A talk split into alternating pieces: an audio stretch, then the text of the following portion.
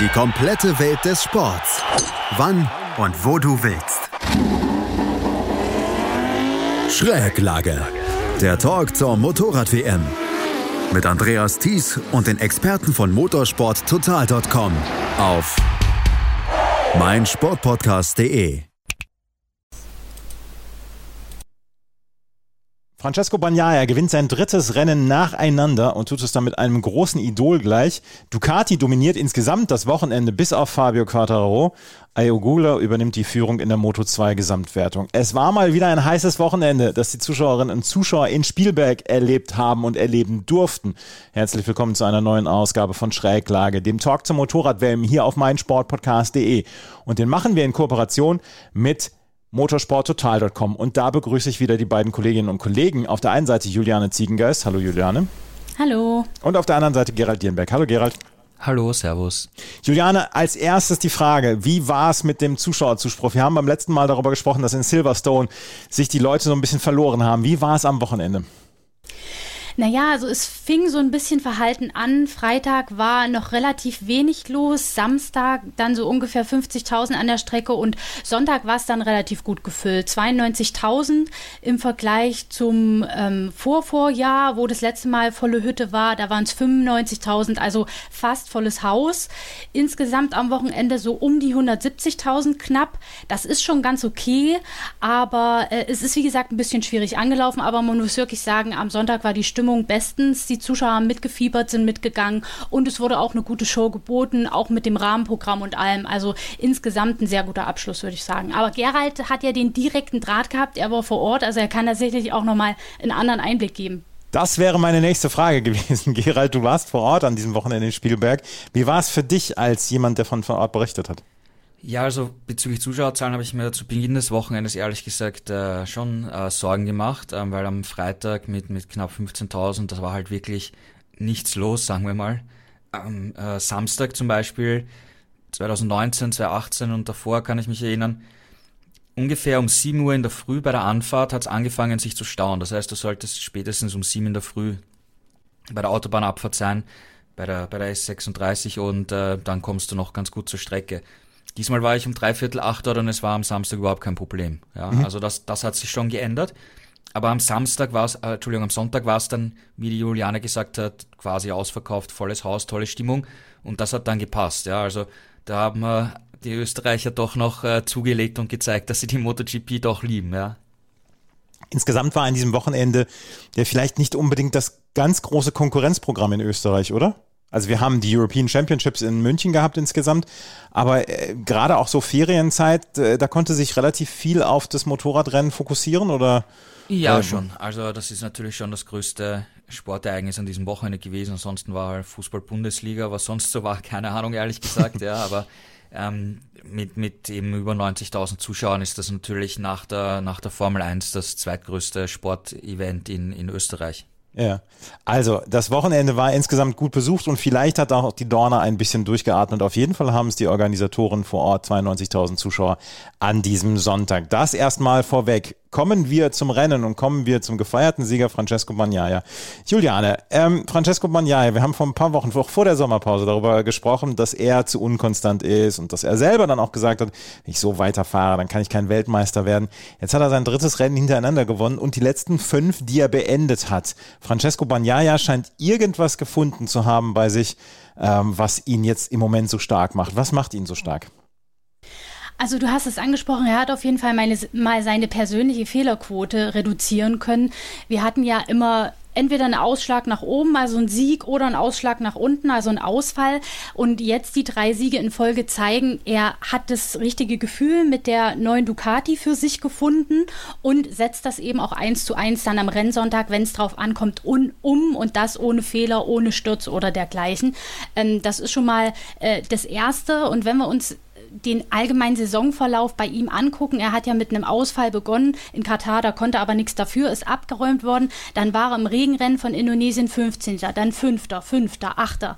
Dann kam in Jerez der erste Sieg, dann Ausfall, Sieg, Ausfall, Ausfall und jetzt die drei Siege. Also Er hat schwer in die Saison reingefunden, was natürlich auch daran lag, die Ducati war ein neues Motorrad im Vergleich zu der Vorjahresmaschine, mit der ja Enea Bastianini am Anfang noch gewonnen hat, musste man erst die richtige Feinabstimmung finden und, und sich auf die einzelnen Strecken eben erstmal neu einstellen.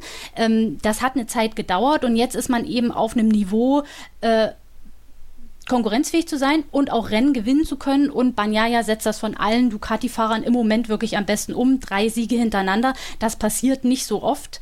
Ähm, und jetzt in Österreich war es ja auch wirklich eine von vorn bis hinten dominante Vorstellung. Er hat am Anfang gleich die Führung übernommen, super Start gehabt und dann ja mehr oder weniger einen Start-Zielsieg gefeiert. Gut, am Anfang kam nochmal Miller so ein bisschen in die Quere, das hat er aber sofort abgewehrt und konnte dann ab Rennmitte auch so eine kleine Lücke auffahren und die nach hinten verwalten.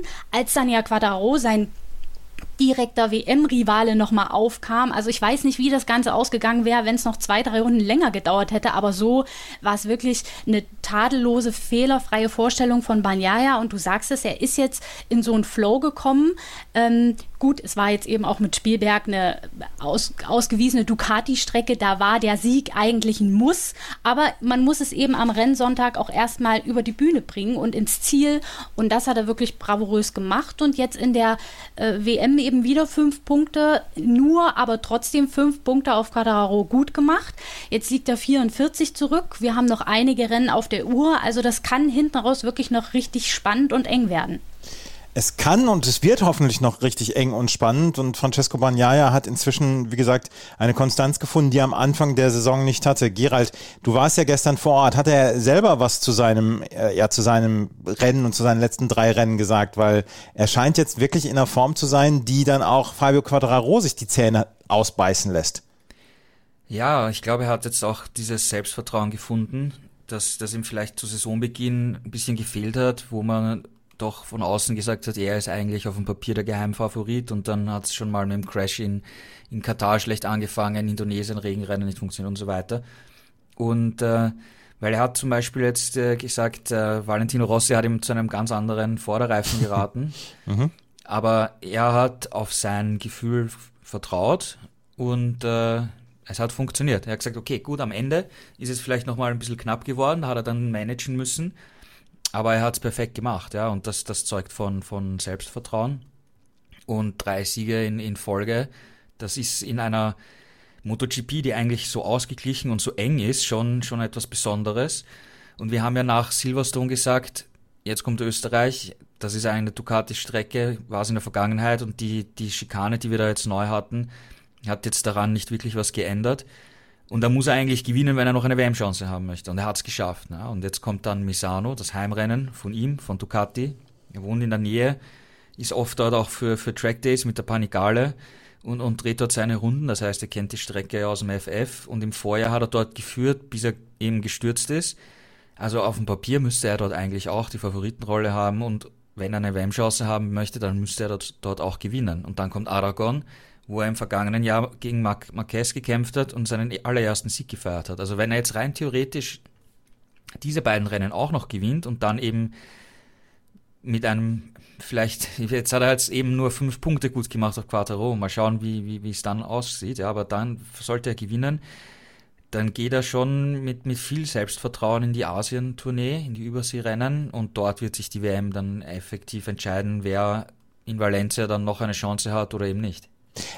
Aber ja, ihr habt beide das jetzt angesprochen mit den nur fünf Punkten, die er jetzt aufgeholt hat. Und ja, da ist noch ein äh, Abstand zwischen ihm und dann auch äh, Fabio Quattararo. Und wenn wir da sind, da müssen wir auch noch über Aleix Espargaro gleich sprechen, der ja noch dazwischen ist. Aber insgesamt muss das doch was fürs Selbstvertrauen tun und vor allen Dingen muss das dort auch ein Signal an Fabio Quattararo sein, der sich nicht zurücklehnen kann, der nicht sagen kann in irgendeiner Weise, ja, das werde ich schon schaukeln, sondern da kommt jemand mit Macht von hinten an, der jetzt in den letzten drei Rennen einfach mal fast 50 Punkte aufgeholt hat. Ja, das schon, das ist schon klar, ja, aber am Ende wird derjenige Weltmeister, der über das ganze Jahr über die, die meisten Punkte gesammelt hat und da hat im Stand heute äh, Bagnaia zu viele Ausfälle gehabt und zu viele schlechte Ergebnisse zu Saisonbeginn, ja, und äh, Quattro kann schauen, dass er mit zweiten Plätzen hinter ihm auch Weltmeister wird. Ja? Also der Vorteil ist nach wie vor bei Fabio, aber er muss natürlich auch in jedem Rennen das ab, absolute Optimum herausholen, das ist schon klar. Ja? Und, und also aus der einen Sicht natürlich Bagnaia drei Siege, Selbstvertrauen großartig, aber nur fünf Punkte aufgeholt. Auf der anderen Seite Quattro okay, der war jetzt nicht zu biegen, ähm, ich habe aber nur fünf Punkte verloren. Ja? Mhm. Das kannst du von beiden Seiten einfach betrachten. Ja? Ja, Francesco Bagnaia, wir haben jetzt schon darüber gesprochen, die Chancen für ihn in den nächsten Rennen, die sind gar nicht so schlecht. Und Juliane, für ihn sollte es auf jeden Fall eine ganze Menge Selbstvertrauen geben, vor allen Dingen was die Konstanz angeht, dass er jetzt mitfahren kann. Und er hat nicht auf Valentino Rossi geholt, gehört, hat sich aber ein paar äh, ja, Tipps von Casey Stoner geholt. Und damit hat er dann diesen, diesen Sieg dann holen können. Und wenn man von Casey Stoner Tipps bekommt, dann kann es ja nicht so schlecht sein. Nee, also das Umfeld, das Umfeld bei Bagnaia stimmt auf jeden Fall. Er hat da mit Rossi ja einen äh, super Mentor an der Hand und mit Casey Stoner, der ja immer noch so eine beratende Funktion bei Ducati übernimmt, auch nochmal einen mehrfachen Weltmeister, der ihm da zur Seite steht. Also besser kann es ja eigentlich nicht laufen. Und du sagst es, für das Selbstvertrauen sind solche Siege, drei Siege in Folge natürlich äh, balsam. Und ja, also er ist jetzt, wie gesagt, in so einem gefährlichen, für Quadraro gefährlichen Flow. Ähm, aber er darf sich halt auch keine Fehler erlauben, Banyaya. Also er muss im Prinzip so weitermachen, um seine WM-Chance am Leben zu erhalten. Ähm, Quadraro Gerald hat es gerade angesprochen, könnte sich mit zweiten Plätzen so mehr oder weniger und noch dem einen oder anderen Sieg ins Ziel hangeln. Und man muss ja auch sagen, er hat jetzt in Spielberg das für sich maximal Mögliche herausgeholt, mehr als man als vielleicht auch er selber von vornherein erwartet hat. Also insofern hat sich Ducati da in Spielberg vielleicht doch ein paar mehr Punkte erhofft, die sie auf Quadraro gut machen können. Also man darf sich da auf beiden Seiten nicht ausruhen. Francesco Bagnaia gewinnt dieses Rennen in Spielberg und Gerald, wir können sagen, das war eine ziemliche Demonstration von Ducati insgesamt. Vier unter den ersten fünf Plätzen mit Jack Miller auf Platz drei, Luca Marini auf Platz vier und Johann Sarko auf Platz fünf. Insgesamt trübt nur dieser komische Yamaha-Fahrer auf Platz zwei so ein bisschen die Bilanz, oder? Ja, eigentlich schon, ja, aber ähm, klar, Spielberg ist eine Ducati-Strecke und, und die sind mannschaftlich geschlossen, sehr stark. Ähm, ja, Bastianini hat der eigentlich auch mitgemischt am Anfang. Der hatte dann, der hatte einen Rutscher, ist auf, mit, äh, mit, dem, mit den Reifen auf den Randstein gekommen und hat sich dabei die Felge beim Vorderreifen beschädigt und dadurch hat er äh, Luftdruck verloren im Vorderrad und hat deswegen ist er ausgeritten und musste aufgeben. Und äh, Martin ist gestürzt, ja. Also rein theoretisch könnte man dann nochmal zwei Ducati-Fahrer vorne in die Spitze reinstellen und dann würde das halt noch noch viel mehr ähm, zeigen, wie, wie stark die jetzt in diesem Jahr aufgestellt sind. Und der Blick auf die ähm, Konstrukteurswertung ist es ja eh eindeutig. Ja, da haben sie jetzt schon fast 100 Punkte Vorsprung. Also die können da jetzt demnächst schon den äh, Champagner kühl stellen. Also das äh, sollte wirklich kein Thema mehr sein. Ähm, insgesamt, warum, warum Gerald, ist diese Strecke für Ducati so gut gemacht? Ist es dann am Ende das Topspeed von, von Ducati, was den Unterschied macht? Nein, eigentlich nicht, weil der Topspeed ist in, in Spielberg gar nicht einmal so hoch, wenn man das jetzt vergleicht mit äh, Geraden in Mugello oder Katar. Aber es sind, ist einfach die, die Beschleunigung und, und das Drehmoment in den unteren Gängen. Ja. Zweiter, dritter, vierter Gang, fünfter vielleicht noch. Ähm, Marine hat gesagt, die fahren da teilweise gar nicht im sechsten Gang in Spielberg. Ja. Da geht es eigentlich auch voll um, um, um Beschleunigung. Und äh, da ist Ducati gut, einerseits mit der, mit der Motorleistung und auf der anderen Seite mit dem, mit dem Ride-Height-Device, das eben bei ihnen sehr, sehr gut funktioniert, plus die Aerodynamik, die in diesem Bereich auch hilft. Also da ist das Gesamtpaket einfach, einfach stark. Ähm, für, die, für die einerseits äh, Beschleunigungsstücke, auf der anderen Seite im, im, im letzten Sektor, wo du schnellere, flüssigere Kurven hast. Turning ist bei der Ducati gut geworden in diesem Jahr, das wissen wir, das haben wir auch in Jerez gesehen zum Beispiel. Also da passt einfach das Gesamtpaket. Da passt das Gesamtpaket. Und Ducati hat hier wirklich insgesamt ein extrem gutes Rennen abgeliefert. Äh, Jack Miller auf Platz 3, Luca Marini auf Platz 4 und Johann Sarko auf Platz 5. Gerald, eins noch, äh, wir sprechen gleich noch über Fabio Quattararo und seine Aufholjagd. Hat sich Jack Miller respektvoll zu dem, zu dem Überholmanöver gestern gezeigt? Ja, Jack Miller ist ein Racer, wie wir ihn kennen. Dem, dem macht das äh, Spaß zu kämpfen, zu battlen. Und es war ein, ein faires und, und äh, super Manöver von, von Quattraro. Und äh, das respektiert natürlich auch ein Jack Miller. Man muss aber natürlich sagen, am Anfang des Rennens hat äh, der Jack halt richtig Druck gemacht auf, auf äh, Bagnaia. Und ich habe bei uns schon gesagt, ja, der attackiert jetzt schon voll um, und am Ende gehen ihm dann die Reifen aus und er hat große Probleme, während Bagnaia das halt managt von Anfang an. Und im Endeffekt ist es dann auch so gekommen, dass äh, Miller dann im, in den, im letzten Renndrittel einfach Probleme gekriegt hat, mit den Reifen voll am Kämpfen war und äh, dadurch den, den Platz eben verloren hat an Quadraro und dann auch unter Druck gekommen ist äh, von Martin, der dann eben beim Überholversuch gestürzt ist. Ähm, also war jetzt nicht das, das, das allerbeste Rennen von, von Miller, würde ich mal von, von außen behaupten. Ducati allerdings trotzdem mit einem wirklich richtig guten Mannschaftsergebnis. Und damit müssen wir zum großen Konkurrenten von Francesco Bagnaia kommen. Und der große Konkurrent denkt sich, äh, Moment, äh, der, der äh, Bagnaia ist der große Konkurrent von mir ich bin hier im Moment noch in Führung, aber es hat sich in den letzten Rennen nicht so richtig angefühlt, als ob Quattararo hier der WM-Führende ist. Er hatte ein paar Probleme, dann auch schon vor der Sommerpause und jetzt äh, nach der Sommerpause hat er ein wirklich gutes Rennen abgeliefert und das war der zweite Platz. Und Juliane, wir müssen sagen, er hat eine bemerkenswerte Aufholjagd gestern geliefert und nach einem eher schwachen Start und nach eher schwachem Qualifying glaube ich, ist das das Maximum, was man rausholen konnte. Du hast es vorhin gesagt, wäre das Rennen noch zwei Runden länger gegangen, hätte er vielleicht überholen können, aber er hat ja selber dann auch gesagt, naja, ist für jeden 28 Runden. Genau, also er ist da sehr realistisch und auch selbstkritisch mit sich selber, aber das, was er da gestern auf den Asphalt gebracht hat, war schon wirklich beeindruckend. Wenn man bedenkt, er fährt halt eine Yamaha und keine Ducati. Wir kennen das Problem mit dem Topspeed, das Problem mit der Beschleunigung, äh, das Problem mit dem Überholen. Das erwähnt ja Quadraro immer mal wieder und man hört ihm da auch den Frust immer mal wieder so ein bisschen an. Ähm, aber diesmal hat er wirklich alles rausgepresst, was ging aus dieser Maschine und einmal mehr bewiesen, dass er derjenige ist, der den Unterschied macht auf dieser Yamaha. Also wenn man sich auch mal anguckt, wo die anderen gelandet sind auf demselben Fabrikat, ähm, ist er mal wieder der Man to be in, in dieser Marke, in dieser Yamaha-Familie. Und man muss auch ganz ehrlich sagen, ich glaube nicht, dass er selber damit gerechnet hat, im Rennen so mitkämpfen zu können. Ähm, er hat selber gesagt, nach Startplatz 5 am Samstag, also eigentlich habe ich nur eine Chance, wenn ich gleich von vorne weg äh, irgendwie vorne mitspielen kann, also einen guten Start habe, gute erste Runden habe, mich dann nicht erst wieder vorkämpfen muss, dann vielleicht wieder äh, Probleme mit überhitzten Reifen kriege oder so. Also ich muss gute erste Runden haben.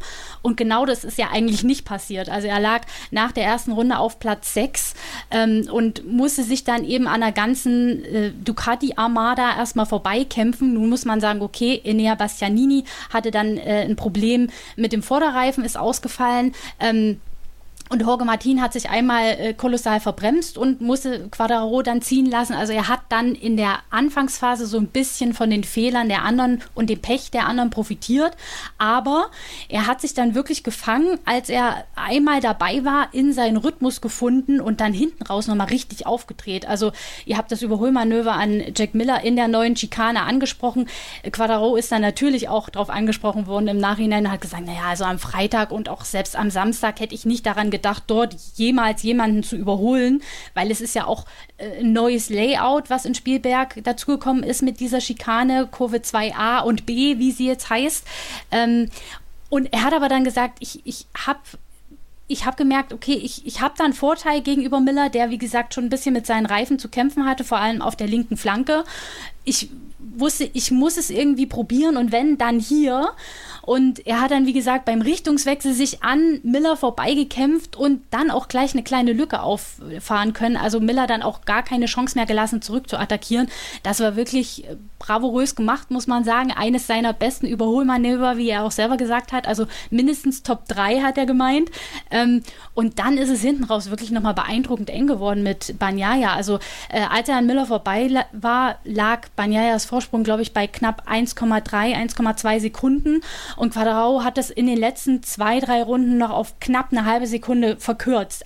Also wie gesagt, wenn es noch zwei Runden mehr geworden wären, vielleicht hätten wir noch ein echt spannendes Duell gesehen, aber hätte, hätte Fahrradkette, er hat selber gesagt, für jeden sind es 28 Runden. Ich bin einfach zu spät nach vorn gekommen, aber Fakt ist, er ist gegen die, gegen die Ducatis nach vorn gekommen, hat mit Miller wirklich krass cool gekämpft und ihn überholt und stehen lassen. Also sich auch das Rennen perfekt eingeteilt. Ähm, sein Vorteil war vielleicht auch gegenüber Miller äh, der harte Vorderreifen Äh, der hat ihm am Anfang so ein bisschen Körner gekostet, weil er schwieriger auf Temperatur zu bringen war, aber dann am Ende raus hat er perfekt funktioniert, um eben noch diesen Boden gut machen zu können. Also da hat Yamaha auch mit Quadraro die richtige Reifenentscheidung getroffen und für ihn war es, wie gesagt, das Maximum auf dieser Strecke. Er hat sich das vorher wahrscheinlich selber nicht so ausmalen können, denn er klang am Samstag schon relativ niedergeschlagen angesichts der Ducati-Dominanz.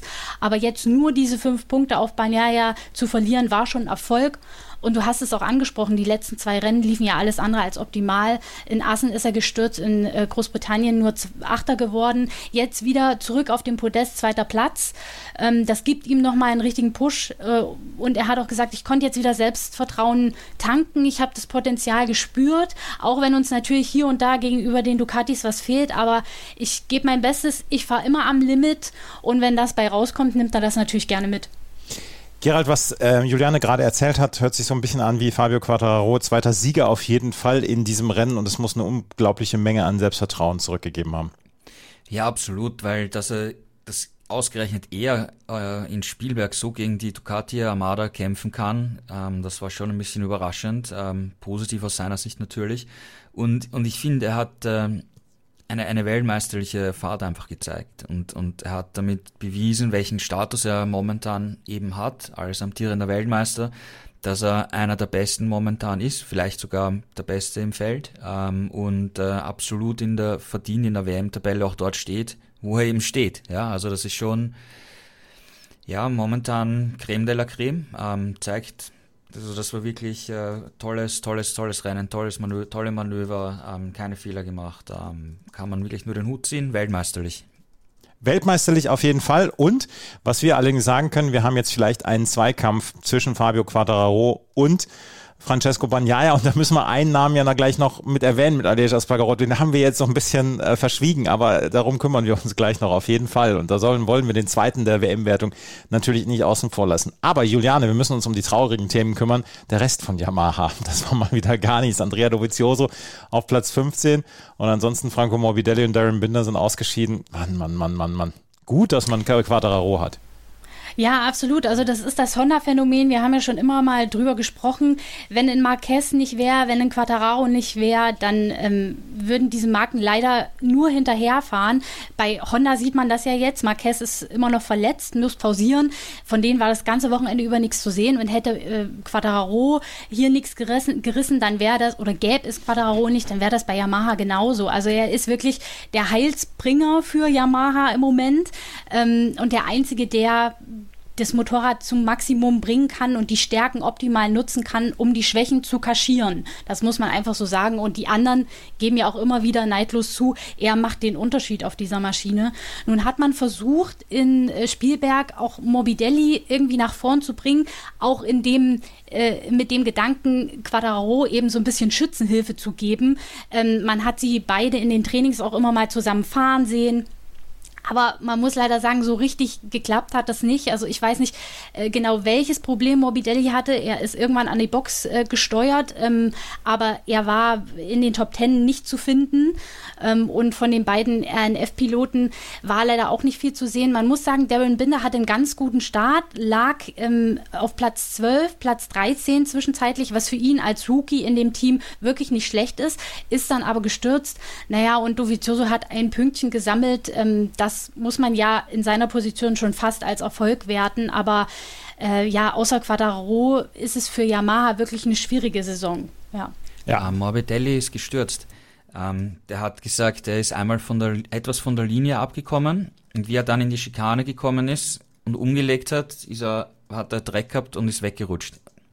Das war sein Fehler, ähm, deswegen hat er dann aufgegeben und war draußen. Ansonsten ist er aber positiv äh, gestimmt, weil er findet, dass er seit ein paar Rennen Fortschritte macht. Aber es sind sehr kleine Fortschritte. Aber er, er findet, dass sie auf dem richtigen, richtigen Weg sind auch wenn man es jetzt in den Ergebnissen vielleicht noch nicht sieht, ähm, er ist, äh, seine Stimmung ist jetzt auch viel besser. Also man wirklich, das ist tatsächlich ja. so, ja. Also das hat sich bei ihm geändert. Dieser, dieser Frust, den man ähm, in der ersten Saisonhälfte gesehen haben, der ist schon gewichen. Man sieht bei ihm und man spürt auch, da geht jetzt ein bisschen was. Auch wenn, wenn das nur Details sind. Er sagt, das ist wirklich momentan ganz, ganz klein nur. Und sein nächster Schritt ist, er muss es schaffen, wirklich äh, ins Q2 zu kommen, weil eben auch die Startposition bei Yamaha halt extrem viel ausmacht.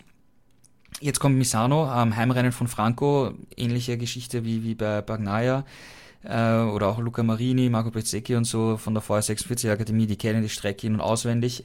Er hat dort auch schon Ren äh, Rennen gewonnen und nach Misano gibt es eben einen zweitägigen Test, wo er in Ruhe arbeiten kann und weiter an Details fallen kann. Und dann schauen wir mal, wie er nach Misano sich präsentiert, ob ihm da wirklich diese kleinen äh, Fortschritte, diesen, diesen leichten Aufwärtstrend, ob er den wirklich fortsetzen kann. Aber er ist momentan positiver gestimmt und hat das Gefühl, dass er ein bisschen Licht am Ende des Tunnels sieht. Das ist eine gute Nachricht dann auch für Yamaha und für die Kollegen von äh, Fabio Quattararo, weil so ein bisschen Unterstützung könnte Quattararo dann auch gebrauchen hier in diesem WM-Rennen und sei es nur von einem Fahrer aus dem eigenen Stall. Und wenn der sich dann einen Platz noch zwischen sich und ähm, Franco, Fabio Quattararo und Francesco Bagnaia bringt, dann wäre es ja umso besser. Wenn wir uns gleich wieder hören, dann werden wir auch über die anderen Teams sprechen. Über zum Beispiel Aprilia, weil Aleix Espargaro gehört vielleicht zu den größeren Verlierern an diesem Wochenende. Das gleich alles hier bei motorsporttotal.com und meinsportpodcast.de mit ihrer Kooperation bei Schräglage. Schatz, ich bin neu verliebt. Was? Da drüben. Das ist er. Aber das ist ein Auto. Ja, eben. Mit ihm habe ich alles richtig gemacht. Wunschauto einfach kaufen, verkaufen oder leasen. Bei Autoscout24. Alles richtig gemacht. Vernimmt sich, was man will. Dann wilde Gerüchte entstanden. Fast nichts davon stimmt. Tatort Sport. Wenn Sporthelden zu Tätern oder Opfern werden, ermittelt Malte Asmus auf meinsportpodcast.de. Folge dem True Crime Podcast, denn manchmal ist Sport tatsächlich Mord. Nicht nur für Sportfans. Francesco Bagnaia hat das Rennen gewonnen. Insgesamt war es ein Ducati-Feiertag, den wir erleben konnten. Vier Ducatis unter den ersten fünf Maschinen. Yamaha mit Fabio Quattararo auf Platz zwei. Einer, der vielleicht so ein bisschen zu den Geschlagenen gestern gehörte, das war Aleix Espargaro. Der ist auf Platz sechs gekommen. Und sein Kollege Maverick Vinales am Ende sogar nur, in Anführungsstrichen, auf Platz 13. Juliane, das sah während des Rennens deutlich besser aus. Vor allen Dingen Anfang des Rennens, als Maverick Vinales sich vorher vorne noch aufhalten konnte. Aber Aleix Espargaro hat irgendwie überhaupt keinen Zugriff zu der Strecke am gestrigen Tag gefunden, hatte man das Gefühl. Ja, bei dem hat es ehrlich gesagt schon am Start gehapert. Man hat äh, dann in der Wiederholung gesehen, wie er da auf seinem Dashboard rumgedrückt hat ähm, und, und versucht hat, irgendwie was umzustellen. Er hat dann danach darauf angesprochen gesagt, sein Startdevice ließ sich nicht aktivieren und das ist ja mittlerweile in der MotoGP Standard beim Start, um noch eine bessere Beschleunigung, mehr Traktion zu generieren. Ähm, das hat nicht funktioniert und deswegen ist er am Start schon relativ weit zurückgefallen. Ich glaube, er lag nach den ersten Kurven nur auf Platz 11 oder 12, musste sich dann also im Verlauf der ersten Runde auch erstmal wieder durch den Verkehr kämpfen, war dann Achter und hat sich dann mehr oder weniger mühselig, naja, so ein bisschen nach vorne gearbeitet, natürlich auch von, den, äh, von dem Ausfall von Enea Bastianini profitiert und von dem Problem seines Teamkollegen, der, wie du sagtest, am Anfang gut im Rennen lag, aber dann leider zurückgefallen ist. Ähm, für Espargaro ging es leider dann auch wirklich nicht mehr wirklich nach vorne. Also er hatte zwar am Anfang noch die Spitzengruppe im Blick, konnte dann aber ab einem bestimmten Punkt nicht mehr mithalten. Und äh, Massimo Rivola hat gesagt, wir haben schlicht und einfach die Reifenwahl ver, ver, vermasselt. Ähm, sie sind nämlich beide, also sowohl Vinales als auch Espargaro, am Hinterreifen mit dem weichen, mit der weichen Gummimischung gefahren und die dann, die hat dann offenbar ab einem bestimmten Punkt im Rennen nicht mehr funktioniert, zu stark abgebaut und sie sind zu sehr geschwommen, ständig in Sturzgefahr gewesen und mussten das Ganze dann irgendwie versuchen nach Hause zu bringen. Also sie waren auch tatsächlich ähm, mit Bastianini, mit Paul Espargaro und noch ein paar anderen wenigen, die einzigen mit diesem weichen Hinterreifen und die, die den äh, aufgezogen hatten, sind auch relativ weit hinten gelandet. Marco Besecchi war noch der Beste mit Platz 9. Also ähm, insofern war das eine schwierige Kiste für die zwei, die dann eben am Ende mit stumpfen Waffen kämpfen mussten. Für Espargaro noch so ein bisschen Schadensbegrenzung, immerhin ähm, mit Platz 6 noch einigermaßen gepunktet. Er ist ja auch ein Stück weit gehandicapt ins Rennen gegangen. Ich weiß gar nicht, am Montag, als wir den letzten Podcast haben, ob das schon bekannt war, dass er sich ja doch äh, durch ähm, den Sturz in Silverstone äh, einen Bruch in der Ferse am rechten Fuß zugezogen hatte und da strikte Ruhe halten musste. Und man hat das hin und wieder am Rennwochenende auch nochmal gemerkt, als er dann vom Bike abgestiegen ist, dass ihn das doch noch ziemlich ähm, beschäftigt und auch Schmerzen bereitet. Im Rennen hat ihn das jetzt zwar nicht groß tangiert, aber hundertprozentig fit war er nicht. Insofern kann er, glaube ich, mit Platz 6 gut leben, weil er selber schon am Samstag sagt, also gegen die Ducatis hier wird es schwierig, für uns wird es ein Rennen, in dem wir versuchen müssen, Schadensbegrenzung zu betreiben. Das hat er mehr oder weniger gemacht. Ja, auf Quadraro hat er wieder Punkte verloren und auch auf Banyaya, aber er ist relativ zuversichtlich, dass auch wieder Strecken kommen, die ihm und der Aprilia besser liegen und dann kriegen sie hoffentlich, hoffentlich auch die Reifenwahl hin und dann sehen wir im Rest der Saison einen schönen Dreikampf zwischen ihm, Banyaya und Quadraro. Ja, Gerald, äh, insgesamt die Stimmung bei, ähm, wie, äh, bei Vinales und bei Aprilia und bei Espargaro nach wie vor gut, weil die Saison an sich kann man ja nicht, nicht schlecht reden in irgendeiner Weise. Ja, Stimmung ist gut. Äh, die, die Aprilia hat einfach nicht zum Red Bull Ring gepasst von der, von der Charakteristik her. Also vor mhm. allem im, im ersten Sektor mit diesem Stop and Go, da können sie nicht ihre, ihre Stärken ausspielen. Und es gibt dann doch zu wenige schnelle, flüssige Kurven Passagen, wo die April einfach stark ist. Ähm, Alej hat dann einfach ganz klar gesagt, es gibt nicht so viele Strecken mit dieser Charakteristik im Kalender und es kommen dann, die Misano meinte, er könnte auch noch ein bisschen schwierig werden für Aprilia. Aber anschließend die Rennen äh, und vor allem die Überseerennen, die sollten dann seiner Meinung nach äh, recht gut passen von der Charakteristik. Also er ist da sehr optimistisch, dass da noch einiges kommen wird und hat äh, den Gedanken an den WM-Titel noch lange nicht aufgegeben.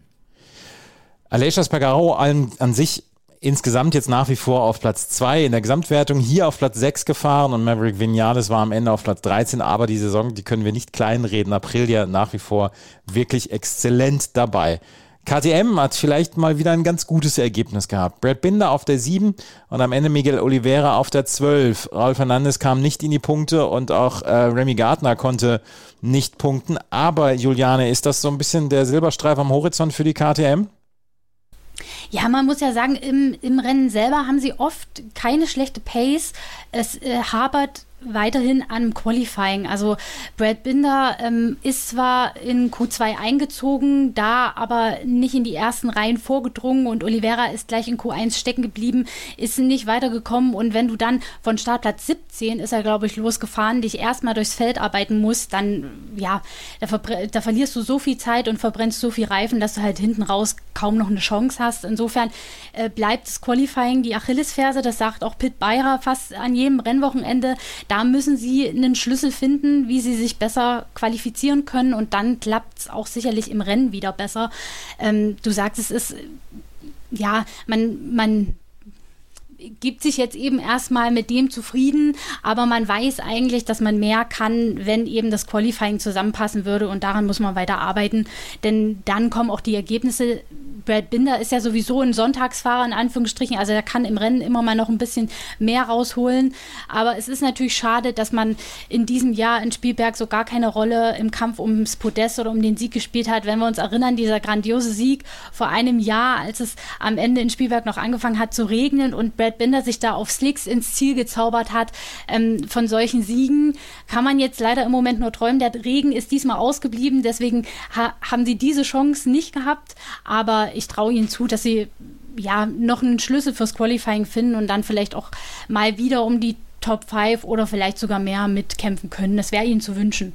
Gerald, hier, noch ein, ja. hier noch ein interessanter Zusatz, den Brad Binder nach dem Rennen gesagt hat, wie ich finde. Also das mit dem, dass sie im Qualifying den frischen Reifen nicht optimal nutzen können. Das ist eh schon lange bekannt.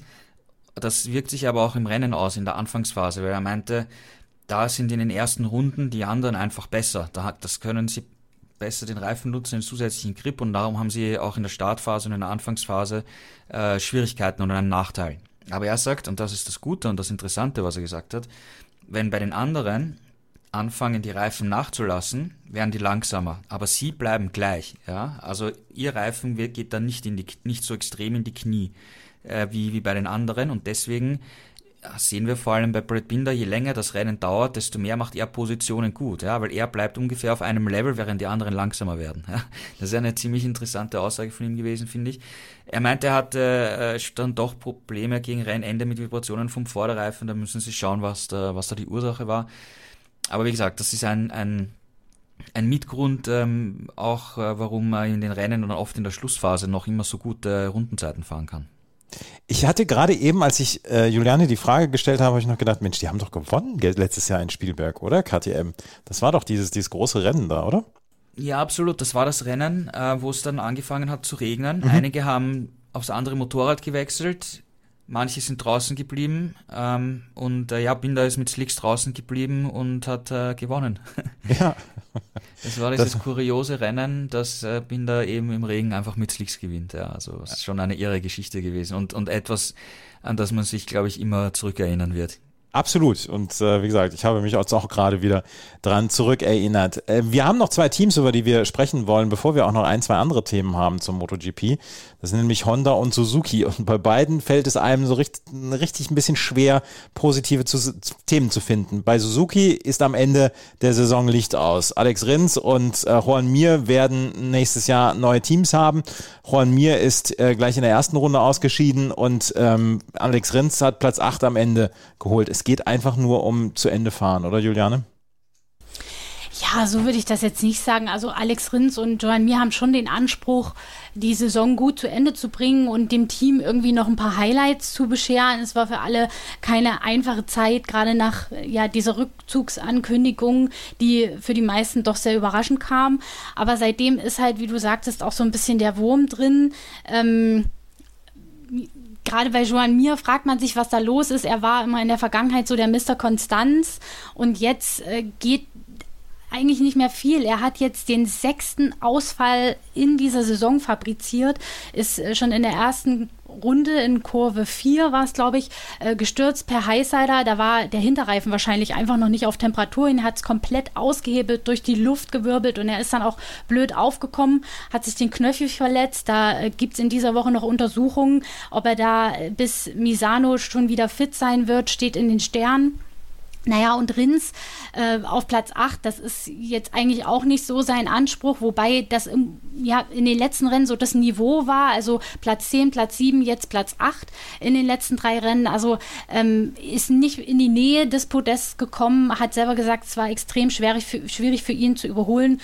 Nun ähm, ist Spielberg auch keine ausgewiesene Strecke für die Suzuki, ähm, insofern konnte man da vielleicht auch keine Wunder erwarten, aber es wäre dem Team schon zu wünschen, dass sie in den verbleibenden Rennen noch irgendwie ein paar Highlights setzen und ein paar Podestplätze feiern können. Denn wir wissen, die Suzuki ist ein gutes Bike, Rins und mir sind gute Fahrer und ähm, sie wollen das irgendwie schön zu Ende bringen und es wäre schon für alle eine Erleichterung, wenn man das mit ein paar Podien oder vielleicht sogar noch einem Sieg machen kann. Aber leider sieht es danach im Moment nicht aus. Aber Gerald, wofür fahren denn Rins und mir? Sie haben ja neue Verträge für die neue Saison und Suzuki macht am Ende der Saison äh, dicht. Ich meine, dass, dass man sagt, äh, dass man von vornherein sagt, ja, wir wollen noch um Siege mitfahren etc., das kann ich alles verstehen etc. Aber dass man, ähm, dass man dann vielleicht die anderthalb oder zwei Prozent einfach nicht mehr geben kann und vielleicht auch gar nicht mehr geben will, weil man nächstes Jahr halt woanders fährt. Das könnte ich auch nachvollziehen. Ja, aber sie haben ja Verträge für dieses Jahr und das Jahr ist fest budgetiert von, von Suzuki und die fahren halt einfach ähm, die Saison zu Ende, so gut es halt geht. Ja, mhm. ähm, wenn sie jetzt da nicht fahren würden oder keine Leistung bringen würden, wäre das ja unter Anführungszeichen Arbeitsverweigerung. Ja, man, ja, also, ja, das ist also ich spreche nicht von Arbeitsverweigerung, aber diese eineinhalb, zwei Prozent, die man vielleicht noch drüber geht, um, um das Risiko zu bringen, um vielleicht dann noch diesen einen oder zweiten Platz dann äh, zu holen.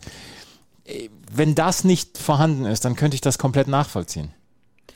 Ja, aber sie wollen es, es geht ja eigentlich nur mehr um Einzelergebnisse bei Suzuki. Ja. Es mhm. geht ja um, um, um, um sonst nichts und, und die Fahrer versuchen schon, ähm, das noch, äh, noch zu schaffen. Ja. Also das wäre natürlich eine tolle Geschichte, wenn, wenn Suzuki noch ein Rennen gewinnen würde. Es schaut momentan nicht danach aus, dass sie das aus eigener Kraft schaffen würden.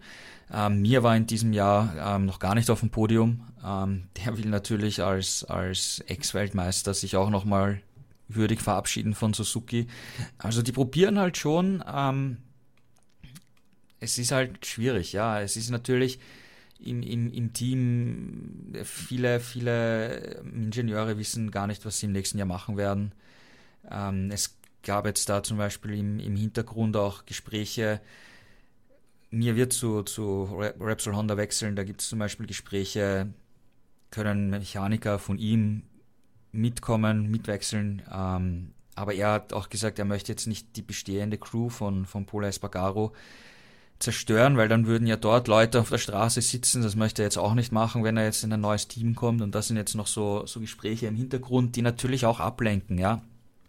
Weil er hat gesagt, äh, wir sind alle Menschen, wir sind MotoGP-Fahrer, wir, wir können hier Dinge mit dem Motorrad, das nicht viele Menschen können, aber im Endeffekt sind wir auch noch auch nur Menschen und diese Dinge, die hier im Hintergrund alle auch ablaufen, die hast du natürlich im Kopf, ja, und, und das spielt eine Rolle, das spielt im Team eine Rolle, das spielt aber auch bei den Fahrern eine Rolle im, im, im Unterbewusstsein. Und darum kann ich mir vorstellen, dass sie zwar alles probieren, aber eben dann noch ähm, Fehler passieren, ähm, und ähm, eben solche Ergebnisse rauskommen. Ich bin jetzt gespannt ähm, ähm, über die Neuigkeiten von mir, ob er beim nächsten Rennen in Misano überhaupt fahren kann, weil falls er pausieren müsste, dann würde Silvan Contoli äh, wahrscheinlich noch einmal als Ersatzfahrer einspringen.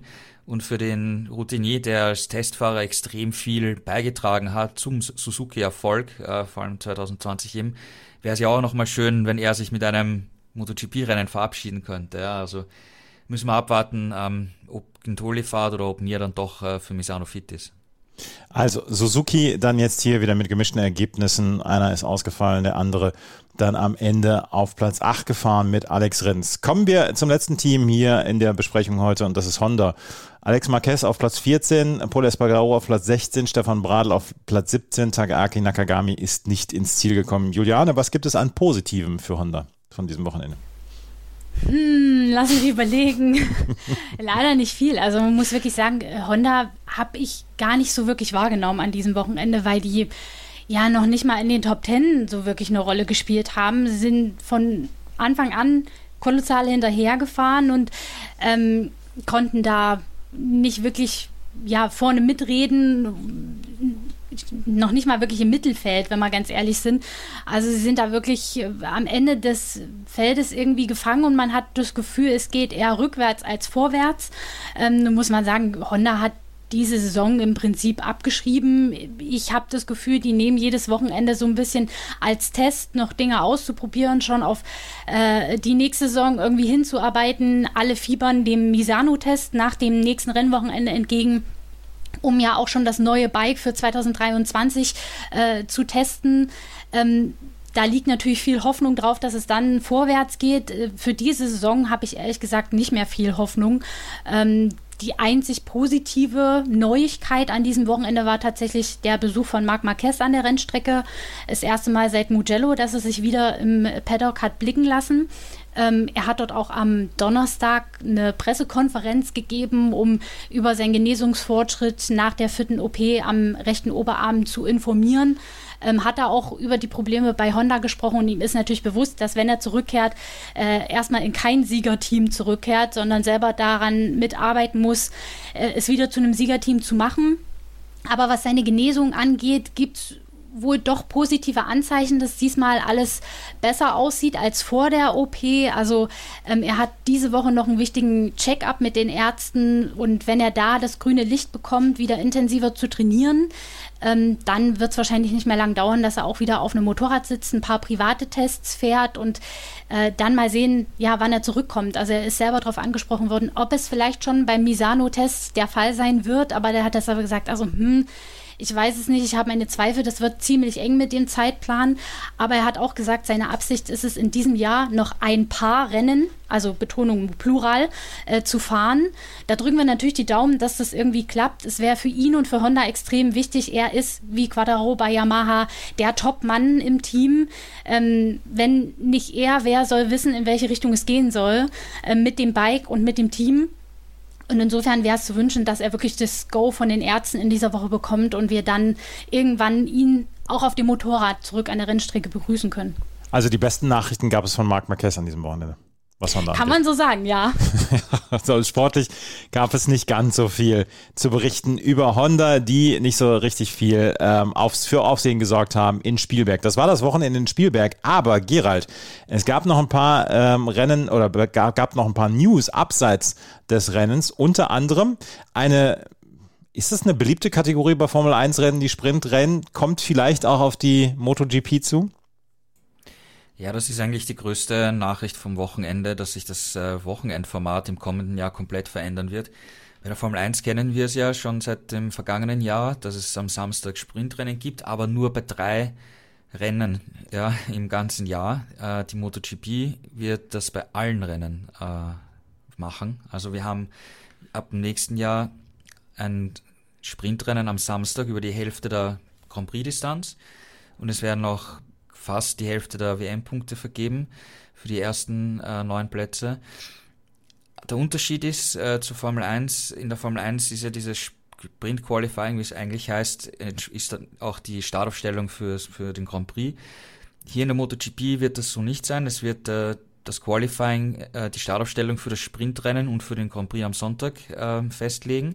Und im Sprintrennen geht es dann nur um äh, ja, WM-Punkte, ja, im Prinzip. Äh, ähm, das ist eine ganz große Änderung äh, vom, vom Format, ähm, weil es eben seit es die Motorrad-WM gibt, seit 1949, gab es dann immer nur ein Rennen pro Klasse und jetzt haben wir dann erstens, erstmals in der Königsklasse zwei Rennen, auch wenn das eine halt nur kürzer ist. Das äh, Format am Wochenende sieht so aus, es wird am äh, Freitag zwei Freitrainings geben, die sollen etwas länger sein als, als bisher. Und äh, das kombinierte Ergebnis von den beiden freien Trainings legt dann eben fest, wer im Qualifying direkt ins Q2 einzieht. Am Samstag gibt es dann am Vormittag ein halbstündiges äh, freies Training. Das ist ähnlich wie das vierte Training, ähm, wie wir es jetzt kennen vom Qualifying. Und anschließend finden äh, Q1 und Q2 statt. Und am Nachmittag um 15 Uhr, so, so ist es geplant, kommt dann das Sprintrennen. Und am Sonntag werden die Warm-ups gestrichen, soweit man gehört hat. Und dann hat man die normalen Rennen, Moto 3, Moto 2, MotoGP, wie gehabt. Ja, also das ist das äh, Format für das, für das kommende, für das kommende Jahr.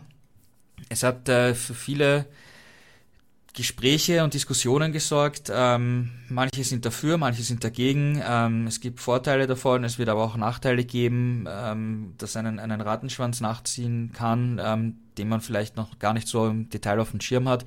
Weil zum Beispiel ein großes Thema wird sein, du musst am Freitag ab dem ersten Training komplett aussortiert sein, weil du hast am Wochenende keinerlei Zeit mehr, groß irgendwelche Setups, Reifen oder vielleicht sogar neue Entwicklungen zu testen. Ja, also du musst einfach vom ersten, vom, vom ersten Outing, wo du rausfährst, Freitagvormittag, musst du einfach, da muss einfach alles passen. Und mhm. Ein Team wie Honda oder KTM zum Beispiel, die sich jetzt etwas schwerer tun, die könnten einfach dann langfristig äh, Probleme bekommen, weil wenn du einfach hinten bist, dann bist du hinten und dann kommst du nicht nach vor. Punkt. Ja, das haben auch, haben auch äh, Stefan Pradl zum Beispiel gesagt von Honda. Er findet es zwar insgesamt interessant, aber wenn du ein aussortiertes Paket hast, wie es zum Beispiel jetzt eben Bagnaia hat ähm, oder Quattro, die einfach ähm, klicken und wo alles gut läuft, für die ist das sogar noch ein größerer Vorteil, weil die müssen nicht viel am Wochenende machen. Aber wenn du jetzt hinten bist, dann bist du hinten und hast einfach keine Chance, ja, und kannst dich nicht übers Wochenende zumindest ein bisschen verbessern oder an Dingen arbeiten. Ja, das ist zum Beispiel ein, ein negativer Aspekt. Positiver Aspekt ist, äh, wir haben ein zusätzliches Rennen, ja.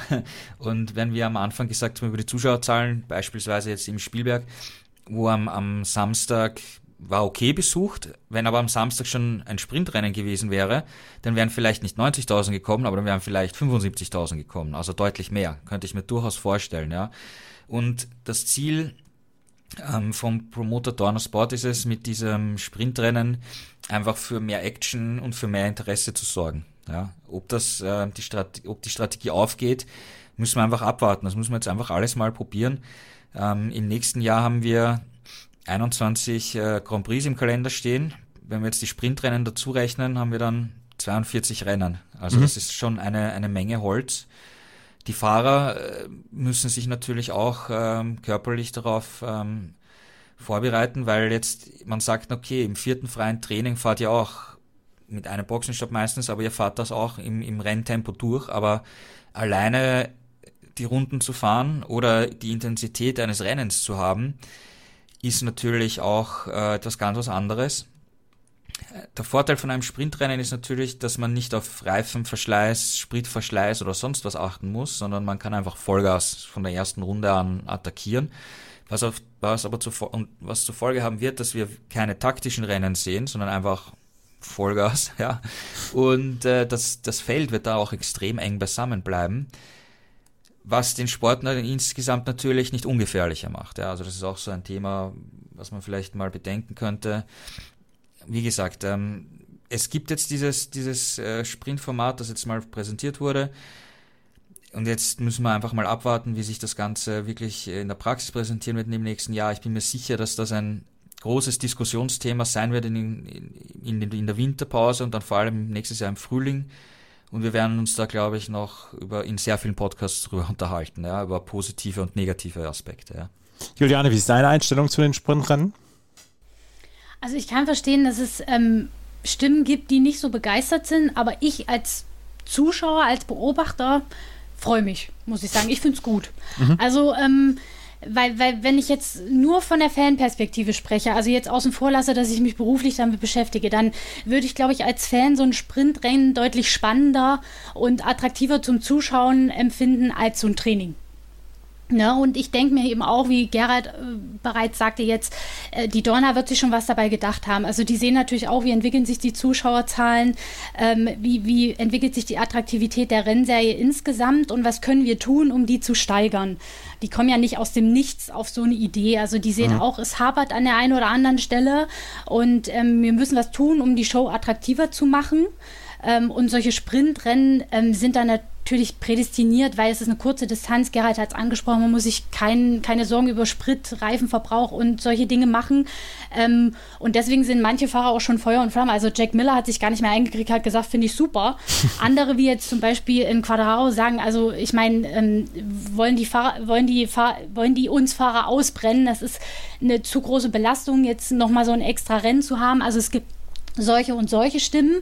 Ähm, ich als Zuschauer, als Fan muss sagen, ich, ich bin gespannt, wie das funktioniert, aber ich freue mich drauf. Ich bin zum Beispiel auch ein Fan von den Moto-E-Rennen und die sind ja auch über eine kurze Distanz aus anderen Gründen, wegen der Akkuladung etc., aber die sind auch immer mega spannend bis zum Schluss.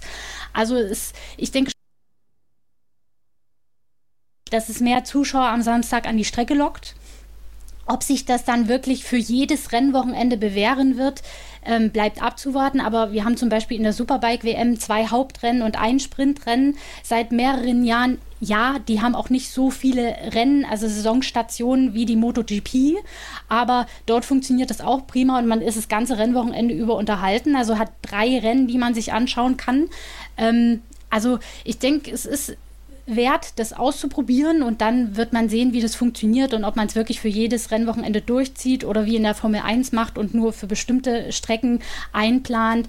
Aber so vom, vom Grundprinzip finde ich das eine gute Idee und man hat da ja auch ein Stück weit nicht nur auf ähm, ja, die die Wirtschaftlichkeit und die Attraktivität der Serie reagiert, sondern auch auf die Fans, was die wollen. Es ist ja vor kurzem so eine Fan-Umfrage groß angelegt, gestartet worden, in der man auch diese Fragen gestellt hat. Würde, würde dich so ein Sprintrennen ähm, vor den Fernseher locken oder an die Rennstrecke, würde dich das interessieren? Mhm. Äh, sollte das die Startausstellung für das Hauptrennen ähm, festlegen oder nicht? Und daraufhin hat man sich entschieden, ja, wir machen das, wir probieren, probieren das aus.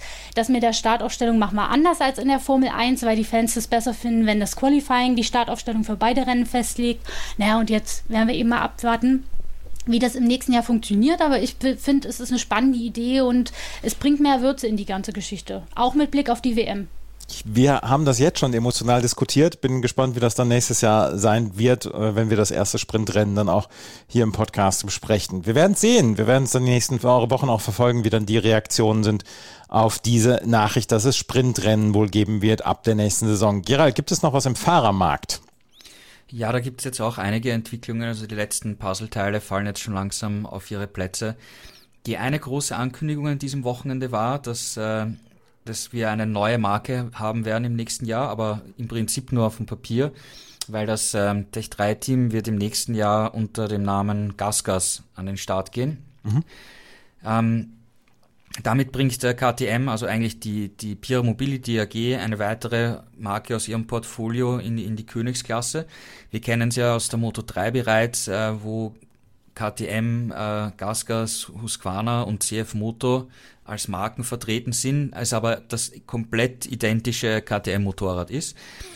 Und äh, in der MotoGP wird es dann genau dasselbe sein. Also du hast das, du hast vier KTM-Motorräder, zwei im Werksteam, zwei bei Tech 3. Nur werden sie eben im Tech 3-Team unter dem Namen GasGas firmieren.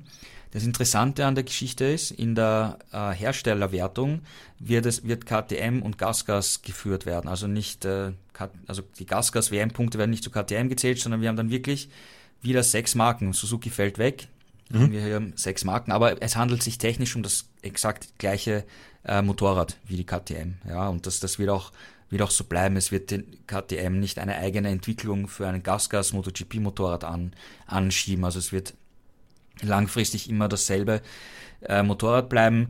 Das ist natürlich eine, eine Marketinggeschichte. Ähm, MotoGP generell für, für alle Hersteller ist einerseits Marketing, ja, dass man die Marke präsentieren kann weltweit. Zweitens äh, technische Entwicklung, Know-how auch in die Firma holen. Ähm, und da ist eigentlich aus, aus KTM-Sicht logisch, dass man das macht. Ähm, Dorner Sports konnte jetzt nach dem Ausstieg von Suzuki auch eine neue Marke präsentieren, obwohl es eigentlich nur auf dem Papier ist, ja, weil es ja im Prinzip das, das gleiche Motorrad ist. Aber okay. Ähm, und mit äh, Paul Espargaro wurde der erste Fahrer äh, bestätigt. Es stand eh schon sehr lange fest, dass, dass er zurück zu, zu KTM gehen wird. Und er als Spanier wird jetzt die Speerspitze vom, vom Gasgas-Team sein. Ist im Prinzip eine spanische Marke, die die KTM, also die Pira Mobility AG im Jahr 2020 komplett übernommen hat, haben sie restliche Anteile gekauft. Und äh, sie haben zum Beispiel in diesem Jahr die, die Rallye Dakar gewonnen äh, mit Sam Sunderland. Technisch war es auch eine KTM, ja, da stand eben Gasgas drauf, ja. Ähm, also sie geben da äh, mächtig Gas und ähm, Hubert Trunkenbolz hat äh, gesagt, ähm, es macht Sinn, Gasgas in der MotoGP zu platzieren und nicht Husqvarna. Husqvarna gibt es natürlich äh, Straßenmotorräder, weil Gasgas ist eigentlich komplett Offroad orientiert. Aber ähm, Trunkenpolz hat gemeint, in den kommenden Jahren wird es äh, Straßenmotorräder geben von, von Gasgas. Ähm, wahrscheinlich auf der Basis der Duke oder Super Adventure, mit einem anderen Design wahrscheinlich. Und sie haben gesagt, sie wollen mit der Marke Gasgas ein junges Publikum ansprechen und deswegen ist es eben für sie wichtig und interessant, diese Marke eben in der MotoGP zu präsentieren. Also Marketinggeschichte. Und eben Paul Espargaro wurde hier als erster Fahrer ähm, bestätigt. Ähm, er ist da die Speerspitze, kehrt zu KTM zurück. Wir wissen, er ist da schon lange gefahren. Er kehrt zu Tech 3 zurück. Da ist er auch schon gefahren zu Beginn seiner MotoGP-Karriere, als das noch Tech 3 Yamaha war. Die große Frage ist, äh, wer wird der zweite Fahrer? Und ähm, Äh, Pete Beira hat hier offen gesagt, ja, sie sprechen weiterhin mit äh, Miguel Oliveira und würden ihn gerne weiterhin behalten. Er wird dort nicht fahren. Ähm, er wird äh, zu RNF Aprilia wechseln, das steht fest, ja, und das wird wahrscheinlich äh, demnächst äh, spätestens in Misano die offizielle Bestätigung seitens Aprilia geben, wer für das äh, neue Satellitenteam im nächsten Jahr fahren wird. Das wird auf der einen Seite Miguel Oliveira sein und äh, es ist auch fix bestätigt, dass Raul Fernandez äh, KTM verlassen wird. Und ähm, er wird der zweite Fahrer bei RNF Aprilia sein. Also das ist eine Bestätigung, die wir jetzt in Misano oder kurz vor Misano, rund um Misano von Aprilia bekommen werden. Jetzt ist natürlich die Frage, wer wird dann äh, Teamkollege von Paul Espargaro bei Gasgas? Und äh, Remy Gardner wurden zuletzt wieder Chancen eingeräumt, ähm, weil eben Miguel Oliveira abgesagt hat für, für Tech 3. Aber KTM ist nicht so ganz überzeugt von ihm. Gardner möchte eigentlich bleiben, aber, aber KTM ist ihm nicht so überzeugt und da passt irgendwie die Harmonie nicht so ganz.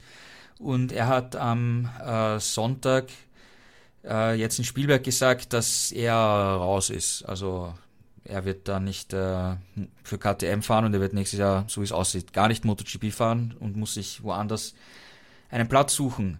Ähm, das gilt außerdem übrigens auch für Darren Binder, der versucht einen Platz in der Moto 2 zu kriegen, weil er eben bei RNF keinen Platz hat, weil Oliveira und Raul Fernandez kommen. Es ist natürlich jetzt die, die große Frage, äh, wer wird für Gasgas fahren im nächsten Jahr? Und das soll dem Vernehmen nach doch Augusto Fernandes äh, sein, der in der Moto 2 ja recht erfolgreich unterwegs ist. Äh, mit Pedro Acosta will KTM unbedingt noch ein zweites äh, Moto 2 Jahr machen. Er hatte ja auch die Verletzung, hat pausieren müssen, hat sich jetzt wieder gut zurückgemeldet äh, mit einem starken Rennen. Aber der wird nächstes Jahr noch ein, ein zweites Jahr bekommen und es wäre auch, glaube ich, unvernünftig, ihn in seinem dritten WM-Jahr überhaupt schon mhm. auf eine MotoGP-Maschine zu setzen. Ja, also da ist jetzt wahrscheinlich, es geht eher in die Tendenz hin, dass äh, Augusto Fernandes da wahrscheinlich bei Gasgas fahren wird. Junger Spanier, passt marketingtechnisch super ins Konzept. Äh, ich glaube, er wäre auch bereit für den Schritt, äh, in die MotoGP zu gehen. Ähm, ansonsten Fahrermarkt, ähm, wie, wie wir vorher schon bei Juan Mir gesagt haben, bei Suzuki, da werden jetzt im Hintergrund auch die letzten Weichen gestellt, ähm, wie das jetzt mit seinem Team aussieht, mit seiner Crew und so weiter. Und ähm, da sollten wir auch demnächst äh, eine Bestätigung von Honda bekommen, dass mir nächstes Jahr Teamkollege von Marc Marquez ist. Habe ich sonst irgendwas vergessen, Juliane, vom Fahrermarkt? Nee, ich glaube nicht. Und ich bin froh, wenn das dann alles offiziell bekannt gegeben ist und wir uns nur noch über den Rennsport unterhalten können. Ah, ich habe doch noch was vergessen. Und zwar Ducati, weil äh, in Misano wird ja jetzt gesagt, dass äh, Jorge Martin dann Teamkollege von Pecco Bagnaia nächstes Jahr sein wird. Und äh, Enea Bastianini wird Martins Platz bei Pramac übernehmen. Dann sind wir doch auf dem neuesten Stand, was die äh, Themen in der MotoGP angeht. Also Sprintrennen und es wird nächstes Jahr ein neues Team geben was so ein neues Team in alten Kleidern ist mit Gasgas. Das werden wir natürlich dann nächstes Jahr auch besprechen. Das war es mit der MotoGP. Wenn wir uns gleich wieder hören, dann werden wir über die Moto 2 und Moto 3 sprechen. Und in der Moto 2 sind ja zwei Namen eben schon angesprochen worden, mit Augusto Fernandes und äh, Pedro Acosta. Die haben ein gutes Rennen abgeliefert, aber ein Japaner hat sowohl Moto 2 als auch das Moto 3 Rennen gewonnen. Und darüber müssen wir gleich sprechen. Das hier gleich bei Schräglage, dem Motorrad-WM-Talk auf meinsportpodcast.de in Kooperation mit motorsporttotal.com. Schatz, ich bin neu verliebt. Was? Da drüben. Das ist er. Aber das ist ein Auto. Ja, eben. Mit ihm habe ich alles richtig gemacht. Wunschauto einfach kaufen, verkaufen oder leasen. Bei Autoscout24. Alles richtig gemacht. Ayo Gugler hat das Moto2-Rennen gewonnen am Wochenende in Spielberg vor Somkya Chandra und am Ende Jack Dixon auf Platz 3. Juliane, das war ein ungewöhnliches Podium, was wir dort gesehen haben, bis auf den ersten Platz. Ja, also Ayogura ist ja im WM-Kampf noch mittendrin, äh, statt nur dabei und hat jetzt mit dem Sieg gut Punkte gut machen können auf Fernandes. Der ist nur Fünfter geworden und äh, Ayogura hat wirklich ein tadelloses Rennen gezeigt. Er ist relativ früh in Führung gegangen und hat dann zusammen mit seinem Teamkollegen Chandra schnell in Löke auffahren können. Ähm, dann hat man sich gefragt, okay, werden die beiden sich jetzt duellieren, weil sie sind Teamkollegen. Chantre spielt in der WM jetzt keine große Rolle ähm, und es sah lange danach aus, dass sie einfach auf den Plätzen 1 und 2 zu Ende fahren. Aber dann in der letzten Runde hat Chantre doch noch eine Attacke gestartet und man dachte so, ho, also das hätte auch schief gehen können. Aber Ogura hat sofort zurückattackiert und ähm, den Sieg doch noch nach Hause gebracht vor seinem Teamkollegen. Ähm, und du hast es angesprochen, Jake Dixon hat äh, in der letzten Runde noch Platz 3 gesichert und sich knapp gegen Acosta durchgesetzt, was für Acosta natürlich ein bisschen schade war, denn wir erinnern, wir erinnern uns, er hatte ja sich eine Verletzung am Bein zugezogen, ein Beinbruch äh, beim Motocross-Training. Ähm, und das war jetzt sein Comeback-Rennen und er hat sich da wirklich wacker geschlagen und hätte es fast aufs Podest geschafft. Ist eben dann auf den letzten Metern noch von Dixon verdrängt worden und Vierter geworden. Und dessen Teamkollege, also Acostas Teamkollege Fernandes, der aktuelle WM-Leader, ist Fünfter geworden, hatte diesmal nichts äh, mitzureden. Um den Sieg, ist schon am Start in einer relativ turbulenten Anfangsphase ein bisschen durchgereicht worden und musste sich dann erst äh, ja mühsam nach vorne kämpfen, hat da mit Dixon und Canet doch ordentlich die Ellenbogen ausfahren müssen und dann eben Platz 5 nach Hause gebracht. Also für ihn so ein Stück weit Schadensbegrenzung. Aber man muss wirklich sagen, das Rennen war fest in der Hand von den beiden Honda Asia Teamkollegen, also von Ogura und Chantra, die den anderen keine Chance gelassen haben. Ayo Gura und Somkar Chandra haben ja ein Rennen für sich gefahren, 7,8 Sekunden dahinter dann Jake Dixon und dort wird es dann nochmal spannend mit Pedro Acosta und Augusto Fernandes. Ähm, Gerald, äh, Pedro Acosta, über den haben wir ein bisschen weniger gesprochen in der letzten Zeit, ähm, hatte auch schwierige Zeiten, nachdem er zwischendurch mit einem Sieg und einem zweiten Platz ja aufhorchen hat lassen können. Ja, wie gesagt, das war die, die Verletzung, wo er dann im Rennen passieren hat müssen. Er wollte ja schon in Silverstone Retour äh, zurückkehren, haben ihm die Ärzte aber noch keine Starterlaubnis gegeben. Aber er ist, hat jetzt wieder gezeigt, dass er, dass er eigentlich wieder vom Stand weg äh, vorne dabei ist und er ist Rookie, also eigentlich müsste im nächsten Jahr der WM-Titel nur über ihn gehen, aber das ist halt noch sehr weit in der Zukunft. Ja, also schauen wir mal, wie er sich weiterentwickelt. Ich habe vorhin noch was vergessen beim MotoGP-Fahrermarkt, aber das passt jetzt noch sehr gut in der in den Moto 2 rein, weil Ayogura hätte ja eventuell für LCR Honda fahren können. Er hat das aber abgelehnt und hat interessanterweise am am Samstag äh, in der Pressekonferenz gesagt, dass er nächstes Jahr nicht MotoGP fahren möchte. Mhm. Das heißt im Umkehrschluss, dass Nakagami bei LCA Honda bleiben wird, was auch logisch ist, weil er ist in die Entwicklung eingebunden. Marc Marquez ist jetzt nicht da. Es kommen mit, mit mir und Rins zwei neue Fahrer und da ist es wichtig, dass du zumindest einen Fahrer hast, der konstant ist, konstant da ist, auch für die technischen Aussagen. Nakagami wird auch sehr gelobt für, für, seine, für sein Feedback, das er gibt, wenn sie neue Teile testen. Aber ich finde es trotzdem interessant, warum Ogura sich da auch so entschieden hat, auch von seiner Seite aus, dass er jetzt zumindest jetzt im nächsten Jahr nicht MotoGP fahren möchte, weil es ist eigentlich seine einzige Chance bei Honda beziehungsweise bei LCR Honda diesen Platz von Nakagami zu bekommen. Wenn wenn wenn wenn wenn sich wenn es andere Chancen hat er nicht und die wird er auch nicht bekommen, auch nicht 2023. Ja, also interessante, interessanter Move. Ja. Ähm, auf der anderen Seite, so wie Honda momentan unterwegs ist, willst du da als Rookie unbedingt hin oder willst du in der Moto 2 Rennen gewinnen und um den WM-Titel kämpfen? Ja, also, ähm, ja, er hat eben diese Entscheidung getroffen. Ja, ist doch eine mutige Entscheidung zu sagen, okay, ich, ich mache erstmal noch mal ein bisschen weiter, oder? Ja, klar. Ähm, ich meine, wir, wir können nicht in die Zukunft blicken. Wenn, wenn, man, wenn wir jetzt mal vom positiven und optimistischen äh, Szenario ausgehen, dann macht Honda einen Schritt im nächsten Jahr und, und wird konkurrenzfähiger. Ein Stefan Bradl wird auch nicht ewig Testfahrer sein, ein Nakagami wird auch nicht ewig äh, den Platz behalten, wird aber sehr geschätzt von Honda als Testfahrer. Also ich könnte mir schon rein theoretisch könnte man sich vorstellen, dass in einer zu näheren Zukunft dann Nakagami äh, den Schritt zurück macht und Test- und Ersatzfahrer wird statt Stefan Bradl oder mit Stefan Bradl, können ja auch zwei Testfahrer geben, bis KTM mit, mit Kallio und Pedrosa macht. Und dann kommt Ogura als Moto2-Weltmeister von, von, von 2023, dann 2024 in den MotoGP oder so. Aber das ist alles noch so weit in der Zukunft, dass, keine Ahnung, aber das wäre vielleicht ein Szenario, ähm, das, das Ogura im Hinterkopf hat.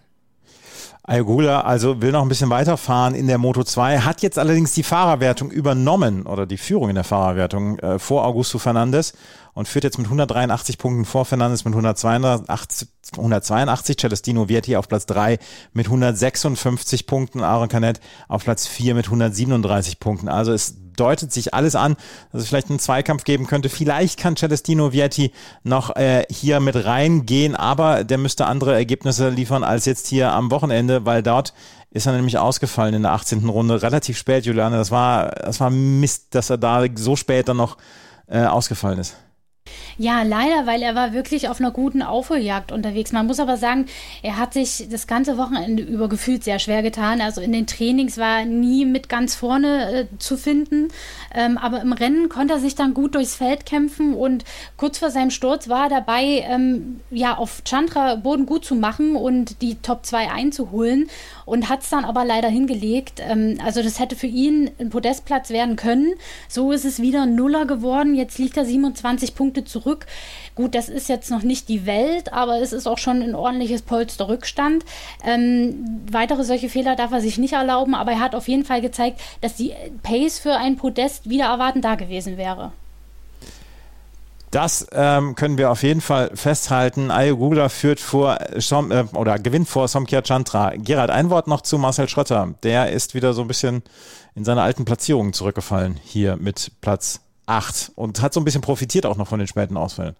Ja, es war insgesamt ein schwieriges Wochenende für ihn. Das hat er von Anfang an eigentlich gesagt, schon ab Freitag weg ähm, das Qualifying war dann ordentlich, ähm, seiner Aussage nach äh, zu, zu, beurteilen, aber er hat gesagt, am, Sonntag war das Gefühl fürs Vorderrad wieder nicht optimal und so und es, es, es geht ja um so viele Details, ja, wenn, wenn du da nicht das hundertprozentige Gefühl hast und dann nur 95 Prozent das Vertrauen und Gefühl hast, dann bist du halt schon Zehnter. Ja, mhm. so schnell geht's in der, in der Moto 2 und äh, war, für, war für ihn schwierig, war auch vom Team, es hat gemeint, gemeint, ja, wir haben gewusst, dass, dass, es, dass er sich hier etwas schwer tut. Er hat selber, Marcel hat selber gesagt, das Speed war nicht ganz da. Er hat einfach das Rennen verwaltet und ist das Ergebnis nach Hause gefahren. Wie gesagt, wir hatten in der, in der Moto 2 sehr viele Ausfälle insgesamt, sehr viele Stürze. Und da musst du einfach sitzen bleiben und dann kommt schon ein respektables Ergebnis zustande. Top 10 Ergebnis ist okay, nicht berühmt. Ähm, er weiß, dass er es besser kann. Schauen wir mal, ob es in Misano wieder besser läuft. Ja, also es ist, es ist so die, die Saison bei ihm, wie sie ist, ja. ähm, ähm, es ist nicht mega schlecht, aber auch nicht super, super toll. Es fehlen einfach die, die Spitzenergebnisse, die absoluten Spitzenergebnisse. Ähm, Qualifying, er hat, ich habe mit ihm geredet am, am Wochenende und er sagt, ja, im Qualifying ist er gut, aber andere können halt nochmal diese eine schnelle Runde nochmal ein bisschen was drauflegen, mhm. wo er sich einfach schwer tut. Und wenn da dann zwei Zehntel fehlen, dann bist schon mal wieder weiter hinten, dann hast du einen schlechten Startplatz. Und dann ist es schwierig, wieder im Rennen sich noch vorzukämpfen. Und, und das ist halt ähm, ein, ein, ein Problem von, von der Ausgangslage halt einfach. Marcel Schotter also auf Platz 8. Ayogula gewinnt das Rennen der Moto 2 vor Somkia Chantra und Jake Dixon. Moto 3 haben wir auch noch und da hat Ayumu Sasaki gewonnen vor ähm, Tatsuki Suzuki und auf Platz 3 ist am Ende David Munoz gefahren. David Munoz, der auch zum zweiten Mal jetzt schon auf dem Podium war. Ansonsten hat er nicht richtig viel ausgerichtet. Julian, ein paar Worte noch zum Moto 3 Rennen, wo wir auch einen spannenden Zweikampf erleben zwischen Sergio Garcia und Isan Guevara. Ja, aber äh, das Spotlight hat an diesem Wochenende wirklich Ayumu Sasaki gehört, denn der hat gewonnen, trotz dass er zweimal durch die Long Lap fahren musste. Das war eine Strafe, die er noch aus Silverstone mitgenommen hatte, weil er dort Garcia rausgekegelt hat. Also er musste einmal durch die verlängerte Runde fahren und dann in der nächsten Runde gleich nochmal. Das hat er im Rennen in Runde 3 und 4 4 gemacht und lag nach der ersten Strafe auf Platz 18 und nach der zweiten auf Platz 21. Aber dadurch, dass das Feld. Er war 24. ich habe das nämlich genau nachgeschaut, das steht in der Statistik falsch. Er war 24. Ja, also noch weiter hinten. Dann 24. Also, äh, man muss sich vorstellen, von da hat er äh, bei noch, keine Ahnung wie viele Runden, ich glaube in der fünften Runde war er noch so weit hinten, ähm, äh, bis nach vorne ist geschafft. Das war natürlich einmal der Tatsache geschuldet, dass das äh, Feld noch sehr eng zusammenliegt, so wie wir es in der Moto 3 gewohnt sind. Aber man muss eben äh, auch erstmal sich an den anderen vorbeikämpfen und dann die Führung halten in der lag er schon wieder nach zwölf Runden dann und hat die auch nicht mehr abgegeben. Also es war wirklich bemerkenswert. Er hat da äh, in der Zwischenzeit trotz der Überholmanöver die schnellsten Rennrunden gefahren und äh, sukzessive aufgeholt und dann einmal in Führung die auch nicht mehr abgegeben, trotz des Drucks von hinten, denn so wirklich absetzen konnte er sich nicht. Also Suzuki und die anderen sind wie so eine Perlenkette an ihm dran geblieben, aber er hat es ins Ziel bringen können, trotz dieser Strafe. Das spricht für sein enormes Tempo an diesem Wochenende und zeigt einmal mehr, dass ja, solche Strafen in der Moto 3 bei diesem engen Feld und diesen Kämpfen, die da immer stattfinden, nicht so arg sich auswirken wie vielleicht in den anderen Klassen, gerade in der MotoGP. Also so eine Long Lap, die ist ja dann doch schon mal, wenn man da ein paar Sekunden verliert, äh, ziemlich hart, sich da dann wieder durchzukämpfen. Aber diese Aufholjagd konnte sich wirklich sehen lassen. Ähm, er hat auch in der WM gute Punkte gut gemacht, kann aber leider nicht mehr vorne mitmischen, weil er ja auch zwischendurch verletzt war, Rennen verpasst hat. Ist sehr schade, denn ich denke, das Tempo spricht für ihn. Also äh, hätte er nicht so ein Pech im Verlauf der Saison gehabt, wäre er sicherlich auch ein Kandidat gewesen. Die beiden WM-Rivalen Garcia und Guevara haben es dieses Mal nicht aufs Podium geschafft, haben zwar lange in der Spitzengruppe mitgekämpft, aber mussten dann irgendwann Tribut zollen. Ähm, aber Sie halten sich ja trotzdem in der Tabelle noch weit vorne, was auch dran liegt, dass Foggia diesmal überhaupt keine Rolle gespielt hat. Also nachdem er ja im vergangenen Rennen gewinnen konnte und gut Punkte gut gemacht hat, ähm, hat er diesmal im Kampf ums Podest gar keine Rolle gespielt, was auch daran lag, dass er wohl krank war. Also ähm, die MotoGP-Reporter in der Boxenkasse haben beim Team mal nachgefragt und die haben gesagt, er hat sich heute früh, also am Rennsonntagmorgen gar nicht gut gefühlt, wohl auch Fieber gehabt, gehabt und hat sich da dann wohl wirklich angeschlagen durchs Rennen gekämpft oder kämpfen müssen und ist dann immerhin noch Zwölfter geworden. Also ein paar Pünktchen hat er holen können, aber für seine WM-Ambitionen war das natürlich wieder ein enormer Rückschlag. Das Rennen hat am Ende Ayumu Sasaki gewonnen. Der ist jetzt auf Platz 4 in der Fahrerwertung vorgefahren. Er hat allerdings 55 Punkte Rückstand auf den führenden Sergio Garcia. Der führt mit 5 Punkten Vorsprung vor Isan Guevara. Dennis Foggia auf Platz 3 im Moment mit 144 Punkte. Auch er konnte nicht aufholen. Ayumu Sasaki, da muss schon einiges passieren, damit er dann auch noch in dieses WM-Rennen mit eingreifen kann. Er braucht noch ein paar Siege auf jeden Fall. Das war es mit diesem MotoGP-Wochenende in Spielberg. Gerald, in 14 Tagen geht es weiter. Danach ist erst Test. Also in 14 Tagen, bis dahin passiert nichts. Ja, also wir werden wahrscheinlich ähm, die eine oder andere Fahrerbekanntgabe ähm, bekommen. Und äh, was wir auch nicht vergessen dürfen, Misano wird das letzte Rennen von Andrea Dovizioso sein. Und dann geht eine große Karriere zu Ende, die leider nicht mit dem MotoGP-WM-Titel äh, gekrönt wurde, aber hat viele, viele tolle Rennen gezeigt. Ähm, eine, eine Karriere, die geprägt war von vielen Rückschlägen, Enttäuschungen, ähm, hart kämpfen müssen Während andere bessere Motorräder hatten und von Sieg zu Sieg gefahren sind, musste er sich abmühen. Ähm, er, er, wurde, er wurde gefragt, jetzt in Spielberg nach dem Rennen, als, als kleine Anekdote, ähm, wie es ist, dass, wie es jetzt ist, dass er hinten im, im Feld kämpft, ähm, weil davor, die, wie er bei Ducati war, war er ja im Spitzenfeld und hat um Siege gekämpft. Ja?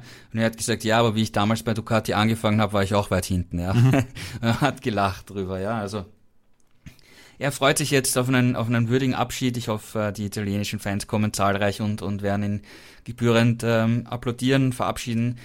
Und äh, ja, dann geht eine große Karriere zu Ende. Ja. Da geht eine große Karriere zu Ende und dann werden wir da natürlich dann darüber sprechen nach Misano. Das war's mit der neuen Ausgabe von Schräglage, dem Talk zur Motorrad-WM hier auf meinsportpodcast.de in Kooperation mit motorsporttotal.com. Juliane Gerald, ich danke euch sehr für eure Zeit und den heute XXL-Podcast. Ja, gerne. Bis zum nächsten Mal. Danke, bis zum nächsten Mal. Wenn euch das gefällt, was wir hier machen, freuen wir uns über Bewertungen, Rezensionen auf iTunes und auf Spotify. Und ihr solltet auf jeden Fall motorsporttotal.com in euren Bookmarks haben. Vielen Dank fürs Zuhören. Bis zum nächsten Mal. Auf Wiederhören. Die komplette Welt des Sports. Wann und wo du willst. Schräglage. Der Talk zur Motorrad-WM. Mit Andreas Thies und den Experten von motorsporttotal.com auf meinsportpodcast.de. Schatz, ich bin neu verliebt. Was? Da drüben. Das ist er. Aber das ist ein Auto. Ja, eben. Mit ihm habe ich alles richtig gemacht. Wunschauto einfach kaufen, verkaufen oder leasen. Bei Autoscout24. Alles richtig gemacht. Wie baut man eine harmonische Beziehung zu seinem Hund auf? Puh, gar nicht so leicht. Und deshalb frage ich nach, wie es anderen Hundeeltern gelingt, beziehungsweise wie die daran arbeiten. Bei Iswas Dog reden wir dann drüber. Alle 14 Tage neu mit mir, Malte Asmus und unserer Expertin für eine harmonische Mensch-Hund-Beziehung, Melanie Lippisch. Iswas Dog mit Malte Asmus. Überall, wo es Podcasts gibt.